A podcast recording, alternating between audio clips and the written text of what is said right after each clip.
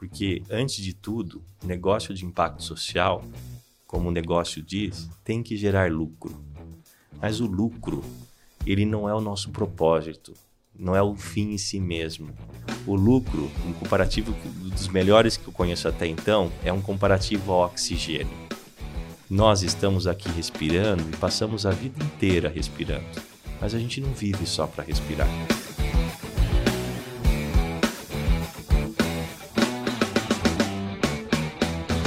E olha só com quem que eu tô conversando aqui hoje, o Estevan Sartorelli, ele que é CEO e cofundador da Dengo. Olha, isso aqui é um tema que com certeza você que está aqui nos acompanhando gosta muito, que é chocolate. Eu adoro chocolate e todo dia eu preciso comer um pedacinho de chocolate. Estevam, tudo bom? Tudo jóia, prazer, obrigado pelo convite. Pô, prazer o meu e obrigado por você ter aceitado aqui meu convite, vir uh, conversar aqui comigo e levar um conteúdo relevante pro pessoal que acompanha o canal. Obrigado, viu? De nada. Estevam, o que, que é a Dengo? Porque eu percebo que não é chocolate por chocolate, né? Tem uma coisa muito mais rica por trás do negócio. Isso. Chocolate, como você falou, né? É algo delicioso de falar e comer, principalmente, né? Existe um, um ditado que diz que 99% das pessoas amam chocolate. 1% das pessoas mentem. então, é uma iguaria muito amada no Brasil e no mundo. Né? Mas eu costumo dizer que o mundo não precisa mais de marcas. O mundo precisa mais de negócios de impacto social ou de negócios comprometidos com a mudança e os desafios socioambientais que o mundo nos apresenta. É, a Dengo nasce como um negócio de impacto social. Em 2017, a gente completa esse ano cinco anos, que busca mudar a realidade de uma cadeia cacaueira no Brasil. É, para conhecimento, pano de fundo, né? Assim, qual é a realidade hoje do cacau? É muito amarga. É, é, triste dizer que um produto que é tão saboroso, tão prazeroso, que gera ocitocinas, endorfinas e prazer, né? E a mulherada sabe bem o que é isso, né? Elas falam, amam chocolate. e, e é verdade, é muito bom o chocolate. Mas infelizmente, quando a gente tem ganho de consciência do que está por trás hoje do chocolate, Infelizmente, a gente tem mais más notícias do que boas notícias. Exemplo disso, vou começar pela África. Tá? Hoje, três quartos do cacau do mundo vem da África. Um produtor de cacau na África ganha em torno de 0,53 centavos de dólar por dia. O mínimo para ele ter o que a gente chama de living income, que é uma renda decente, seriam 2,5 dólares por dia. Ele ganha um quinto, mais ou um menos. Um quinto da renda mínima. E quando a gente fala de renda mínima, é piso, não é teto, não é objetivo, é o mínimo para ele ter uma vida decente. No Brasil, felizmente, essa realidade é bem melhor. Na África, ainda, trazendo algumas informações adicionais de recentes relatórios, a gente tem mais de 2,2 milhões de crianças envolvidas em trabalho infantil e semi-escravo na cadeia cacaueira na África, que é a oriunda dali que vem boa parte dos chocolates do mundo e na Europa. No Brasil, essa realidade é muito melhor. A gente não tem trabalho infantil escravo. O máximo que a gente observa são nuances de. A gente não pode fazer vista grossa, é algo sensível ainda no século que vivemos, que ocasionalmente você descobre nuances de um trabalho infantil, de um trabalho escravo. A realidade brasileira é muito melhor. Mas ainda assim, a realidade do produtor brasileiro é de uma renda de menos de um salário mínimo para mais da metade dos produtores que tem uma idade média de 50 a 52 anos para manter uma família às vezes de três ou quatro pessoas. Então é muito pouco. E ela não sai disso, né? E não Porque sai vira, disso. vira um ciclo é um, vicioso. É um né? sistema de extrativismo de subsistência e que sobrevive no negócio por falta de outras opções. E o que, que a Dengo acredita? A Dengo acredita em valor compartilhado. A gente acredita que dá para consumir chocolate e outras categorias, mas sendo bom para todo mundo. E como que a gente procura fazer essa diferença? O produtor recebe mais pelo cacau de qualidade que ele fornece. O principal mecanismo é pagar mais pelo cacau de qualidade. E isso não significa que o chocolate no final vai ser mais caro, porque tem uma reengenharia de verticalização do modelo produtivo que faz com que a gente tenha o mesmo posicionamento de preço do premium nacional relevante, mas com um chocolate SG, um chocolate sustentável, um chocolate consciente no qual apenas no último ano, Fernando, nós pagamos em média 91% a mais do que o preço de mercado para o produtor. Atingimos mais de 200 famílias, 145 delas ativas no, na safra. Conseguimos melhorar a renda média dessas famílias em 33% no acumulado dos últimos anos, mesmo num período pandêmico. E, e, percebemos que é um movimento, que é um crescente, um desejo de produzir mais cacau de qualidade. Isso é bom não só porque a gente melhora a renda do produtor e da sua família, mas porque também resgata orgulho e dignidade. Uhum. Porque quando ele percebe que ele tem condições de manter a família, é muito melhor do que filantropia e assistencialismo. Né? É, ninguém tem orgulho de depender do governo do outro.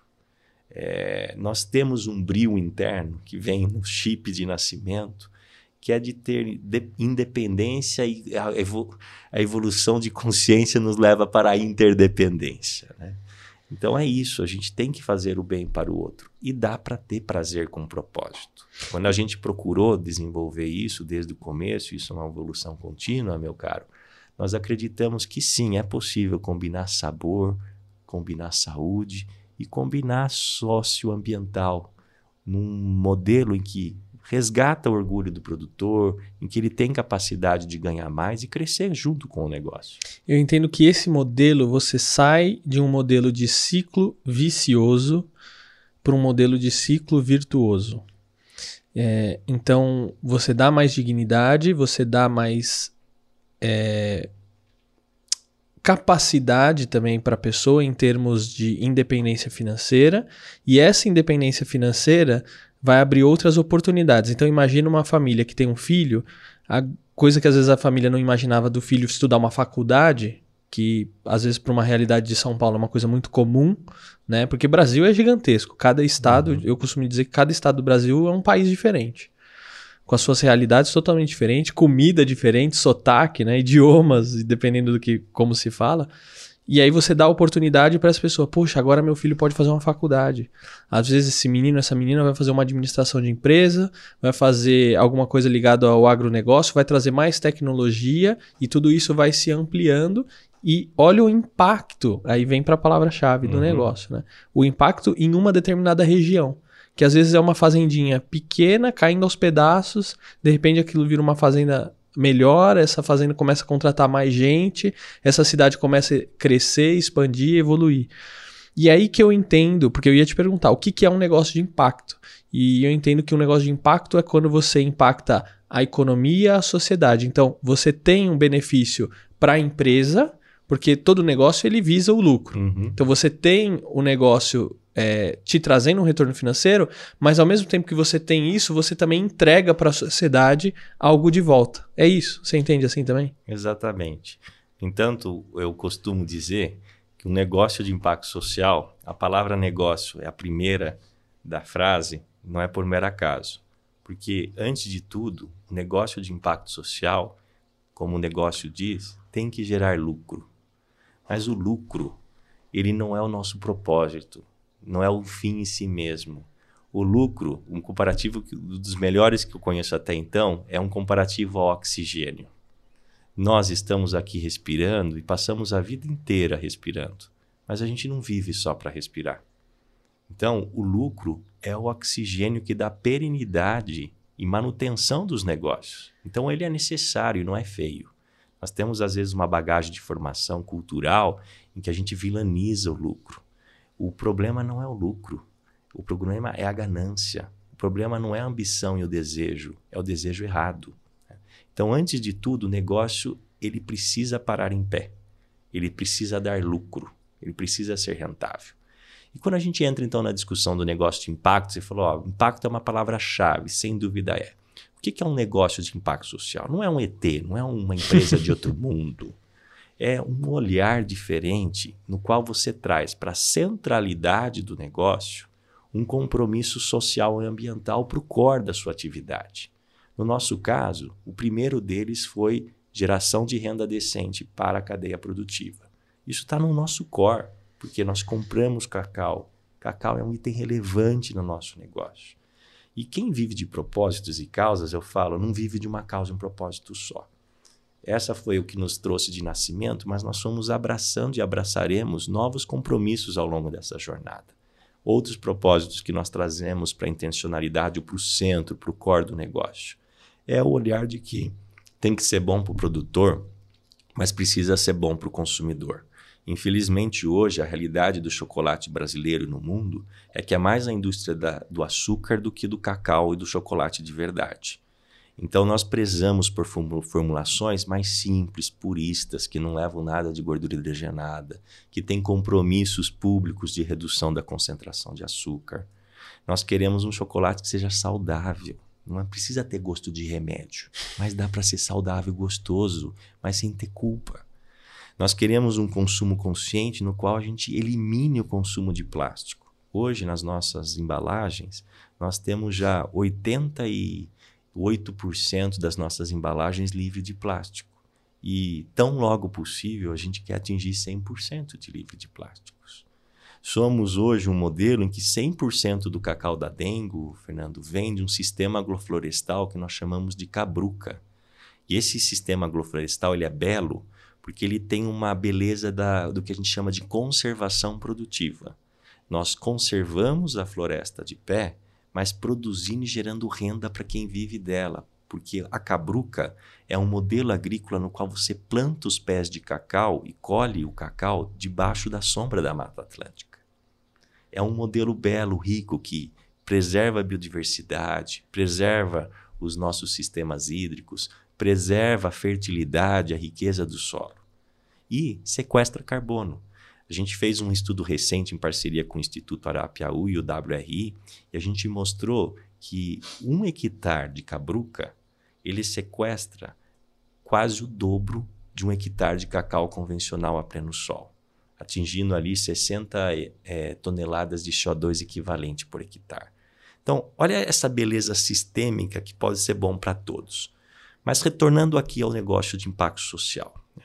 Ele, o negócio de impacto social além do lucro, ele traz para inten a intencionalidade, para o teu core, esses compromissos com as mudanças que nós temos no Pacto Global, que temos nos ODS, nos Objetivos de Desenvolvimento Sustentável da ONU, para a ambição 2030. E isto faz com que a gente amplie nessa ótica de um olhar de capitalismo de stakeholder ou capitalismo consciente. Né? Algumas cartas recentes tentam dar remomento a isso, mas na verdade esses conceitos eles já existem há muitas décadas e não, nada está mais por trás disso do que assim um negócio ele existe. Não é para gerar valor para o acionista apenas. O negócio ele existe para gerar valor para todos. Que a gente conhece aquela palavrinha stakeholders, que alguns dos nossos ouvintes talvez não saibam o que é. Stakeholders é todo mundo. Tem que ser bom para o acionista, para o cliente, para o produtor, para o fornecedor, para o colaborador, para o governo, para o terceiro setor. Para o meio ambiente. Para o meio ambiente, para o planeta. Então tem que ser bom para todo mundo, para todos e para tudo. E, e nisso é, é válido mencionar que dá para fazer. A gente desacredita como sociedade, às vezes, na capacidade de mudança. Mas a mudança começa pequena, começa com a gente. Esses dias eu ouvi uma frase que a gente diz que todo mundo quer mudança, mas a gente espera que o outro mude antes da gente. Então, o meu convite a todos é: quando eu for consumir, eu procuro saber quem está por trás daquilo que eu estou consumindo. Aquele produto tem nome e sobrenome, tem impacto a outros. Né? Vou trazer aqui um exemplo muito clássico para nós. Quando a gente pega, por exemplo, os panetones da Dengo no final do ano. Os nossos panetones eles vêm com uma chita, uma embalagem brasileira de tecidos. Por que, que a gente coloca um, uma embalagem de tecido? Primeiro, porque o nosso primeiro olhar é a gente quer reduzir resíduo. O melhor resíduo é aquele que não é gerado. Isso que faz a gente ter na Dengo, quem conhece uma das nossas lojas, a opção de venda a granel. A melhor venda é a granel Quando a gente reduz embalagem, a gente está fazendo o melhor para o planeta e o melhor para o bolso, porque nós não estamos pagando aquilo que a gente não come. Tá? O segundo R que a gente trabalha antes da reciclagem é o R do reutilizar. Então, quando a gente desenvolve essas embalagens bonitas, feitas com os tecidos e tais, é porque a gente quer que o nosso consumidor ele reutilize aquilo como uma toalha de mesa, uma almofada, ou faça. Tem tanta criatividade brasileira que a gente já viu é, chita de panetone da Dengo virando boné, uniforme, roupa de Uau. bebê e outras tantas coisas, cúpula de abajur e tantos. Porque o segundo R é a redução. E a gente se sabota usualmente, que a gente fala, não, esse produto é 100% reciclável. Mas a realidade da reciclabilidade no Brasil é pífia. A gente tem aí indicadores de 4% a 6%. Então, a gente como consumidor, a gente precisa fazer com que as nossas escolhas sejam cada vez mais conscientes. E lembrando que o baratinho é uma questão de que alguém está pagando essa conta. A gente não pode consumir chocolate sabendo que tem uma criança, que tem um trabalhador que está sendo subempregado ou não tendo condição de uma vida decente em virtude de uma escolha hedonista nossa. Então, acredito eu que um dos desafios que a nossa geração, e nós passaremos coletivamente, eu não estou falando aqui só de chocolate, é, uhum. nós vamos precisar ressignificar o nosso modelo de consumo. Talvez até consumindo menos, mas consumindo melhor. Isso demanda principalmente uma reprecificação do valor das coisas. O baratinho ele vai deixar de existir em muitas categorias. Porque esse baratinho, o sistema está pagando a conta, o planeta, o, o produtor, o colaborador, às vezes, que não está tendo uma renda digna. Né? A gente vê aí quanto que nos últimos dois anos, em virtude desse ambiente inflacionário que a gente vive, encolheu o poder de compra da população brasileira. A gente tem um salário mínimo hoje de R$ 1.100, uma cesta básica R$ 750. Reais colaborador brasileiro hoje, se ele come, ele não mora. Se ele mora, ele não come. Então, a gente tem que entender a importância, e esse é um dos pontos que a gente trabalha internamente, é como a gente gera valor compartilhado visando que salário mínimo não é o mínimo mais. A gente tem que discutir living income, renda decente para todos. Porque não dá para fazer o bem para o produtor em detrimento do colaborador ou em detrimento do consumidor. E acredito eu e não sou só eu, felizmente, que acredito nisso. Acho que a gente tem uma comunidade crescente de pessoas que sabem que o ato de consumo é transformador. Isso vale para a cadeia do petróleo, para a cadeia da carne, para tantas outras. Né? E vale para o chocolate. É reconhecer que a gente pode ter um equilíbrio, entender que existe preço justo aquele preço demasiadamente barato, no qual às vezes a gente paga menos num chocolate do que numa garrafa d'água, tem alguma coisa errada por trás daquilo. E está sendo injusto para alguém. Tá, alguém está pagando essa conta. Ou é o produtor que está com dificuldade, ou porque não está tendo oportunidade de desenvolver a família. Você colocou aí a gente discutindo há pouco sobre o orgulho do produtor, né? Você fala, poxa, a alegria que a gente tem de alguns produtores que já comentaram conosco e falaram assim: olha, esse crescimento e melhoria que eu estou tendo está permitindo o meu filho estudar fora e fazer. Lembrando uma visão que eu tenho que o futuro no Brasil, inclusive, passa pelo campo. E a gente acredita no digital agro. A gente acredita no agrosexy. É, essa visão de que o desenvolvimento está na cidade, ele tem que ser repensado. Porque a cidade depende do campo. E o Brasil, ele é e poderá ser cada vez mais um, um, um, player internacional relevante no universo do agro. A gente tem um capital natural é, existente que nos dá uma vantagem competitiva gigantesca no atual quadro geopolítico internacional. Então, nós não podemos subtrair essa visão de que o produtor que dá certo, ele continua no campo. O filho do produtor, ele tem que ter orgulho de puxar e continuar o negócio do pai.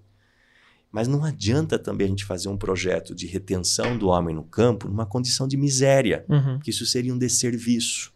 Numa condição de miséria, de fato, é melhor que você faça um processo migratório, emigre, imigre, que mude de país se necessário, né? mas que direito de vida de decente e de direitos humanos todo ser humano merece ser tratado como ser humano.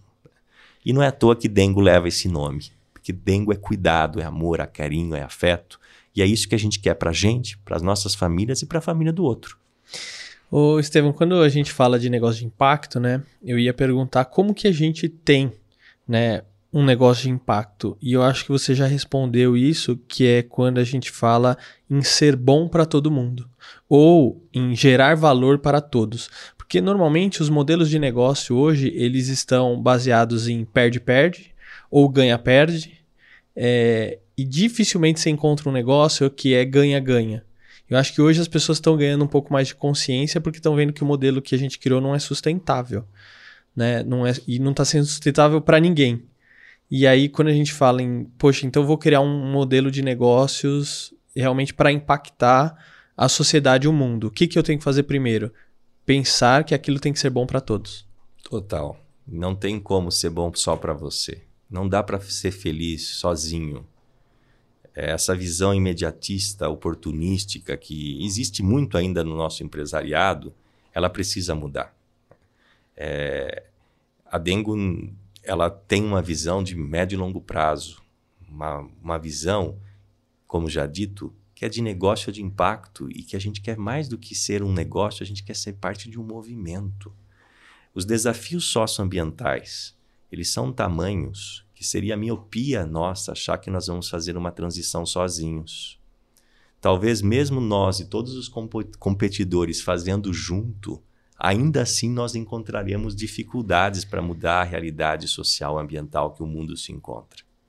Então nós temos que repensar, inclusive, o que Porter falou lá das forças de Porter, a, a competição muito provavelmente vai ter que migrar para um ambiente de colaboração a gente entrar num ambiente pré-competitivo de falar assim, como nós, como cadeias, resolvemos, equacionamos o problema do produtor e dos colaboradores, porque não vai existir chocolate, não vai existir alimento, não vai existir presente, não vai existir carro, se a gente não reconectar as cadeias produtivas. A pressão de custos de um modelo que foi desenvolvido no século XX levou a um ambiente de pressão de custo e desconexão de cadeia que hoje muitos dos negócios não conhecem o fornecedor nível 1 e a gente precisa tratar o nosso fornecedor como o nosso primeiro cliente. E não significa que o cliente final não é importante, mas a gente só vai fazer o melhor para o cliente final se a gente tiver materiais, ingredientes de alta qualidade. E a gente só vai ter isso se a gente tratar o produtor com o mesmo respeito, decência e dignidade que a gente quer dar para os nossos clientes. Ô Estevão, eu entendi que a Dengo tem um modelo de negócio muito bem estruturado. E às vezes, quando a, se pergunta às vezes para alguém, né, olha, qual que é o modelo de negócio da empresa tal ou da outra empresa, né? Então, eu vou dar fazer esse exemplo aqui com a Dengo. É, às vezes muita gente, ah, qual que é o modelo de negócio da Dengo, né? A pessoa fala assim, ah, chocolate. E não é esse o modelo de vocês, o chocolate é o meio para que vocês atinjam o modelo de negócio de vocês. É isso. Exatamente, é o veículo que a gente escolheu. O, esse é o chocolate para outros negócios e tantos outros empreendedores que não assistem, podem ser outros. Às vezes as perguntas, as pessoas me perguntam, ah, então, mas como que eu começo um negócio de impacto, né? Antes de tudo, é descomplica. Tipo, negócio de, de impacto social é um negócio que traz para a centralidade um compromisso e atua no core com uma intencionalidade de uma causa social e ambiental. E a segunda pergunta é: ah, mas não é fácil. Não é fácil. Mas a gente chegou na situação de mundo que a gente chegou porque nós fizemos as coisas fáceis. Hoje as pessoas olham e falam: nossa, parece que só sobrou coisa difícil para fazer. A pergunta não é de fácil ou difícil. A pergunta que a gente tem que fazer é o melhor para o meu negócio para o outro. É, pense antes de ser pequeno, médio ou grande no impacto relativo. Eu, o que eu quero dizer com impacto relativo é a cada um real que o seu negócio absorve da sociedade, do consumidor, o quanto esse negócio ele devolve para o planeta, para o cidadão, para a sociedade, para o seu consumidor, como benefícios e vantagens. Nós não podemos esquecer que as organizações são organismos vivos e que elas têm um papel central como agentes de transformação socioambiental. Guilherme e eu acreditamos muito nisso e tantos outros empresários brasileiros, quer agregados no sistema B, quer no capitalismo consciente, quer no Pacto Global, são empresariados que acreditam que só vai ter um negócio duradouro se for bom para todo mundo e para o planeta. E terceira perguntinha que as pessoas falam, pô, mas meu negócio não tem propósito. Eu tenho ouvido falar muito de propósito, né? Tá na, tá na moda. Tá na moda, né? né? E essa moda vai passar como tudo passa. Mas o que é importante é aquilo que a gente age com perenidade e esforço contínuo, né? Tipo, não faz dieta, faz mudança transformadora, é. né? Então, o convite é pensa genuinamente no que você tem como essência e olha daí para o mundo quais são causas ou desafios sociais ou ambientais que requerem mudança e com toda honestidade fala qual dessas me encanta e o meu coração vibra e eu posso trazer com genuinidade e verdade para o centro do negócio. Porque propósito, gente, ISG não é tática mercadológica. O consumidor cada vez mais consciente ele tem inteligência o suficiente para entender se aquilo é um greenwash, se aquilo é um purpose washing, se você está tentando passar de bonitinho. E hoje, quanto menos você fala, é melhor. Você tem que fazer o correto e ser percebido como correto. Os negócios e marcas desse século serão as marcas que têm walk the talk, que têm coerência acima de tudo.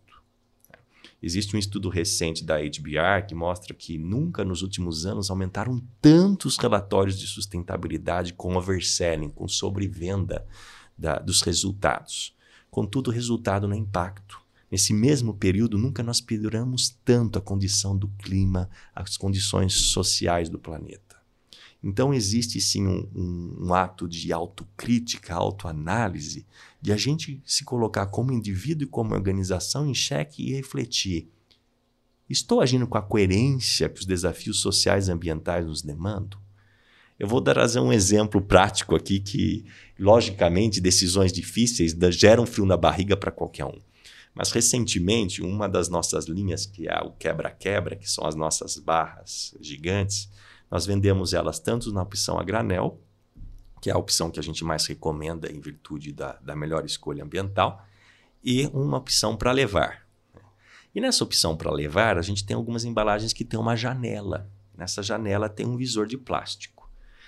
É, sem dúvida, se você olhar num olhar mercadológico, quando a pessoa vê o chocolate, ele é mais sedutor. Talvez até venda mais. Mas num olhar de coerência com o mundo e com o consumo consciente, aquela janelinha não ganha, não faz bem para o planeta. Então nós tomamos uma decisão difícil que a gente falou, talvez a gente perca um consumidor, mas a gente vai ganhar três ou quatro. E a geração mais nova vibra com isso. A geração que chega, ela quer esta mudança, porque esta geração que está crescendo é a geração que está vivendo uma pandemia, que está vivendo uma crise de liderança, que está vivendo já as consequências das escolhas fáceis das organizações, dos indivíduos das, das, décadas anteriores. E não é uma questão aqui de vilanizar, Fernando, culpar um ou outro, não é. É a realidade. E a gente não pode simplesmente entrar na nossa bolha e viver dentro dela achando que dá para ser feliz sozinho. E eu acho interessante toda essa fala, né? É, algumas coisas que a gente pode destacar aqui. Parar de fazer o fácil e não buscar o caminho mais curto. Porque a gente poderia fazer esse podcast aqui, a gente estava falando um pouquinho antes quando você chegou, eu poderia, é, em, em todos os episódios, trazer uma fórmula para os empresários, para os empreendedores, uma fórmula mágica para eles aplicarem no negócio deles. O podcast ia explodir de visualização, eu não tenho dúvida. Mas esse é o caminho mais fácil.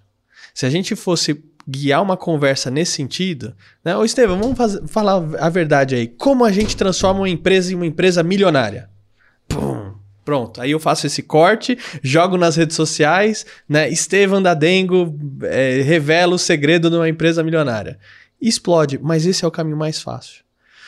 Dá muito mais trabalho a gente falar assim: não, peraí, como é que eu posso fazer uma coisa boa para todo mundo?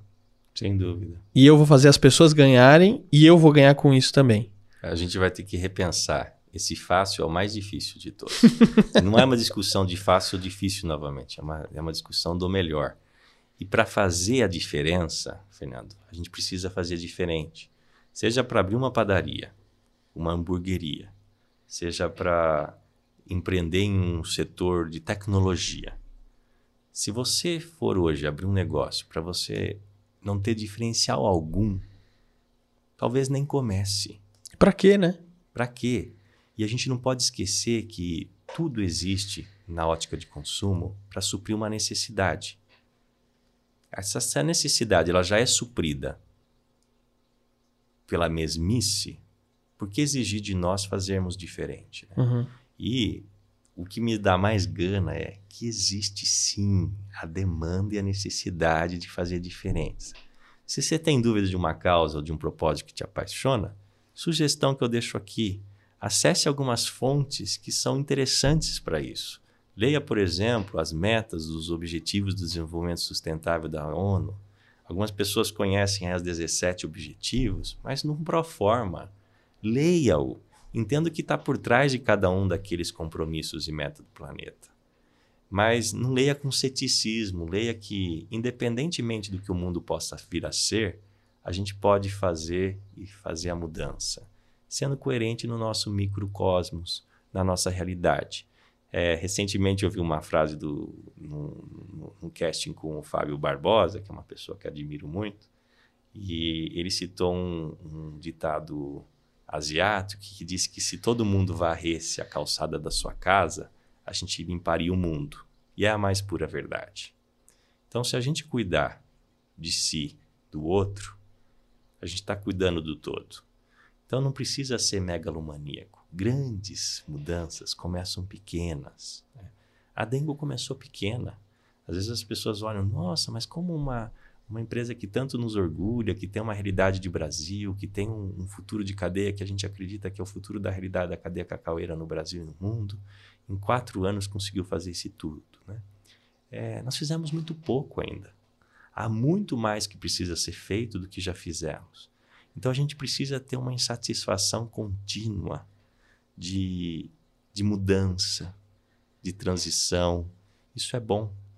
É, as organizações elas não podem, elas não podem achar que elas atingiram em momento algum estado da arte. Exige hoje do, de um CEO, na posição a qual eu estou, é, e eu acho que isso é o que se espera hoje cada vez mais dos empreendedores da liderança, é uma nova liderança. É uma liderança compassiva, próxima, que reconhece as suas vulnerabilidades, que faz uma gestão por contexto, não por mecanismos de controle e comando. É uma liderança que é humana.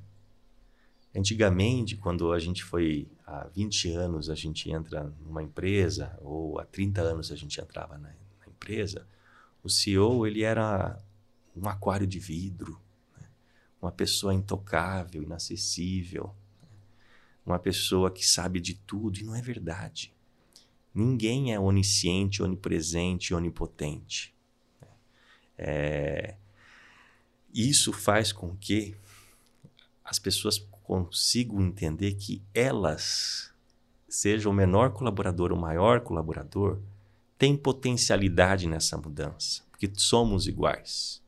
Tive o privilégio de capitanear esse processo de mudança, mas o que terei orgulho e o que eu sonho é que a gente, mais do que um negócio, do que uma marca, a gente faça parte de um movimento de negócios que queiram transitar para um consumo mais consciente, para um consumo que valoriza a cadeia, que remunera o colaborador e o produtor da forma que ele merece, porque isto é mercado consumidor.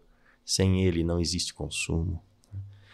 Um modelo que respeita a natureza, que conserva os nossos é, meios agrícolas, o nosso meio ambiente essa visão ampliada, sem dúvida, requer uma ampliação de consciência.